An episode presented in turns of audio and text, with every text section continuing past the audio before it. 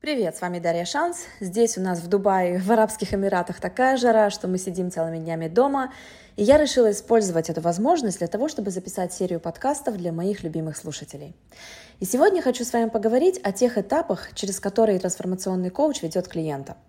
Вы знаете, трансформационный коучинг способен превратить жизнь любого человека в шедевр. Хотя, честно говоря, не любого – а того, кто способен понять, что эта история не о том, как к нему прилетит фея крестная, помашет волшебной палочкой, и тыква превратится в роскошную карету. Нет, скорее это дорога длиной в жизнь. И идти по ней в одиночку нелегко. Слишком много развилок, на которых можно свернуть не туда и заблудиться. Поэтому фея крестная вам все-таки понадобится. Ею и становится трансформационный коуч, вместе с которым клиент делает первые шаги на пути к важнейшим переменам в жизни. И условно этот путь можно разбить на четыре этапа – они непросты, но дают невероятные результаты. А самое главное – это то, что изменения в своей жизни наши клиенты видят уже на первом этапе. Давайте я побуду вашим гидом и расскажу о каждом из этих этапов подробнее. Первый этап называется равновесие.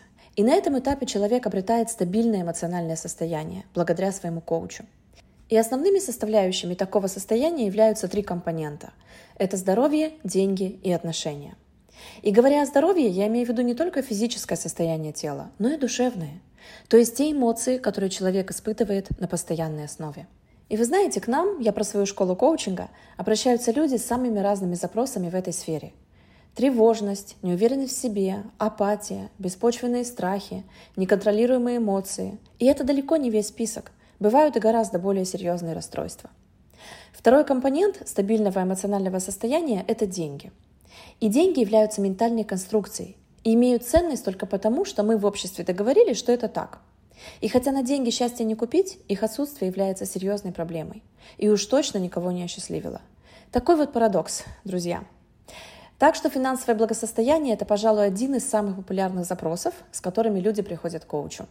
И у представителей различных направлений коучинга подходы к решению денежных проблем разнятся – в трансформационном коучинге мы решаем эту проблему бережно и эффективно через работу с мышлением. В то время как от тренеров других направлений клиент, скорее всего, услышит что-то вроде «соберись, тряпка», или «давай, лентяй», или «паши, как папа Карло». И даже если после таких слов у человека появится какой-то запал действовать, это ненадолго. И третий компонент стабильного эмоционального состояния, и, кстати, самый популярный запрос, это отношения – и сфера отношений не ограничивается проблемами между мужчиной и женщиной. Она включает в себя абсолютно все социальные связи человека. Партнеры по бизнесу, коллеги, родители, дети и Бог. И иногда мы даже прорабатываем ситуации, в которых один из участников уже ушел из жизни, но оставил глубокий след в сознании нашего клиента. И успешность человека во всех трех составляющих и формирует ту самую жизнь, о которой многие мечтают, и знаете, что самое потрясающее? Мы обучаем своих клиентов влиять на каждую из этих сфер посредством собственных мыслей, которые порождают наши эмоции. И вместо того, чтобы взмахнуть палочкой и однократно что-то исправить, фея крестная передает этот волшебный инструмент в руки своего клиента. И теперь клиент может пользоваться этим инструментом бесконечно долго, тем самым инструментом, который мы даем своим клиентам. И иногда люди задаются таким вопросом. А как же мне достичь успеха, скажем, в отношениях? Ведь для этого как минимум нужен партнер. А я не могу ни с кем познакомиться, потому что необходимость заговорить с незнакомцем вызывает у меня панику. Что мне делать? Ответ лежит на поверхности. Контролировать свои эмоции. Но делать это нужно так, как те, кто уже достиг высокого уровня мастерства мышления. Сейчас объясню. Смотрите, как контролируют свои эмоции обычные люди – на самом деле они их не умеют контролировать.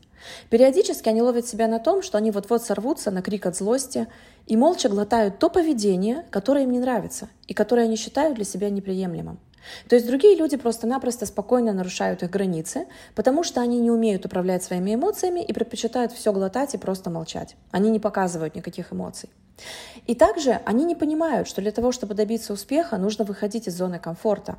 Для того, чтобы выходить из зоны комфорта, нужно осознать, что, возможно, вы испытаете негативные эмоции, и это нормально. Но эти люди не хотят испытывать никаких негативных эмоций, потому что они не умеют ими управлять. И они просто впадают в ступор и остаются в своей зоне комфорта. И получается, что эта стратегия ни к чему не приводит. Но есть и другая крайность. Зачастую обычные люди просто-напросто не считают нужным сдерживать эмоции. Они у них вырываются наружу, и они таким образом портят отношения со всеми. Потому что никому не хочется иметь дело с какой-то истеричкой или с каким-то человеком, который просто-напросто демонстрирует неконтролируемую агрессию. А теперь давайте посмотрим на то, как контролируют эмоции те, кто умеет управлять своим мышлением, а следовательно и своими эмоциями. Такие люди понимают, что для достижения высоких целей нужно выходить из зоны комфорта, а для этого придется делать то, что не нравится или то, что страшно. Придется испытывать определенные негативные эмоции. Это совершенно нормально. Это часть человеческого опыта. Получается, что эти люди, которые освоили мастерство мышления, действуют по следующему алгоритму. Они отыскивают в своем теле негативную эмоцию, например, страх, страх выступления на публике. И затем они избавляются от этой эмоции на физическом уровне, растворяя ее в своем теле.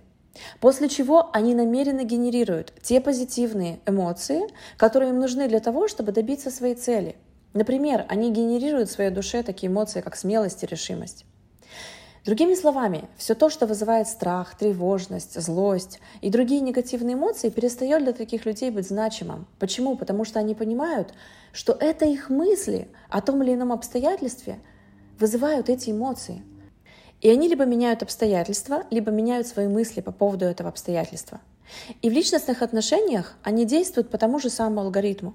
Они никогда не проглатывают, если им что-то не нравится. Они спокойно обозначают и защищают свои границы. Почему? Потому что они никогда не срываются на крик, они никогда никого не оскорбляют, они никогда не показывают, что они действительно злые, не проявляют агрессию, ярость. Именно поэтому у них складываются гармоничные отношения с окружающими. И такие люди сосредотачиваются на том, что приносит им радость, удовлетворение, спокойствие и другие положительные эмоции. И, кстати, это можно проследить и на нейрохимическом уровне. Симпатическая система позитивно настроенного человека менее реактивна. В его крови содержится меньше кортизола и адреналина по сравнению с тем человеком, который испытывает негативные эмоции на постоянной основе. И в моей школе трансформационного коучинга мы обучаем понимать свои эмоции, проживать и контролировать их. Меняя фокус, наши ученики начинают видеть в жизни яркие краски и находить плюсы в любой ситуации – Стоит ли говорить, что овладев таким навыком, они с легкостью и удовольствием достигают своих целей? Второй этап, через который трансформационный коуч ведет своего клиента, называется импульс. Смотрите, любой клиент приходит в коучинг с увесистым багажом своего прошлого. И в чемодане тщательно упакованы травмы, инструкции, провалы и негативные установки. Человек думает, что с ним что-то не в порядке – он считает, что ему не хватает смелости, смекалки, проницательности, приятной внешности, харизмы, ума. А если еще и опыт неудачного бизнеса есть, так вообще труба. А трансформационный коуч берет клиента за руку и проводит через этот туннель недостаточности к свету, которым сам клиент и является. И по пути человек прощается с деструктивными мыслями о своих качествах, способностях и возможностях. И он отпускает свои истории из прошлого, потому что они ему больше не служат. И если в процессе возникает сопротивление, коуч показывает, каким препятствием станет то или иное негативное убеждение в будущем, если сейчас его не оставить в этом туннеле навсегда. И с каждым шагом внутри человека укрепляется вера в то, что он обязательно справится. И подключается гормональная система, и в организме начинается выработка серотонина, гормона счастья и хорошего настроения. А это ли не отличные спутники на пути к высоким целям? Далее, третий этап, через который трансформационный коуч ведет клиента, это ускорение. И освободившись от всего лишнего на предыдущих двух отрезках пути, человек обретает невероятную легкость. Он понимает себя, отпускает свое эго и растворяет свой страх. А также он начинает стремительное движение вперед, к своим целям. И порой ему кажется, что у него за спиной выросли крылья. И знаете, это не беспочвенно. Крыльями ему служит понимание многих фундаментальных вещей – таких как кто он, каковы его желания, стремления и ценности, в чем его сила. И у клиента нет страха расправить свои крылья и взлететь. Потому что он точно знает, что мир изобилен, и ему в этом мире уготована определенная роль. Это и есть то самое состояние потока, о котором сегодня так много говорят. Кстати, мы пребываем в этом состоянии, когда мы влюблены.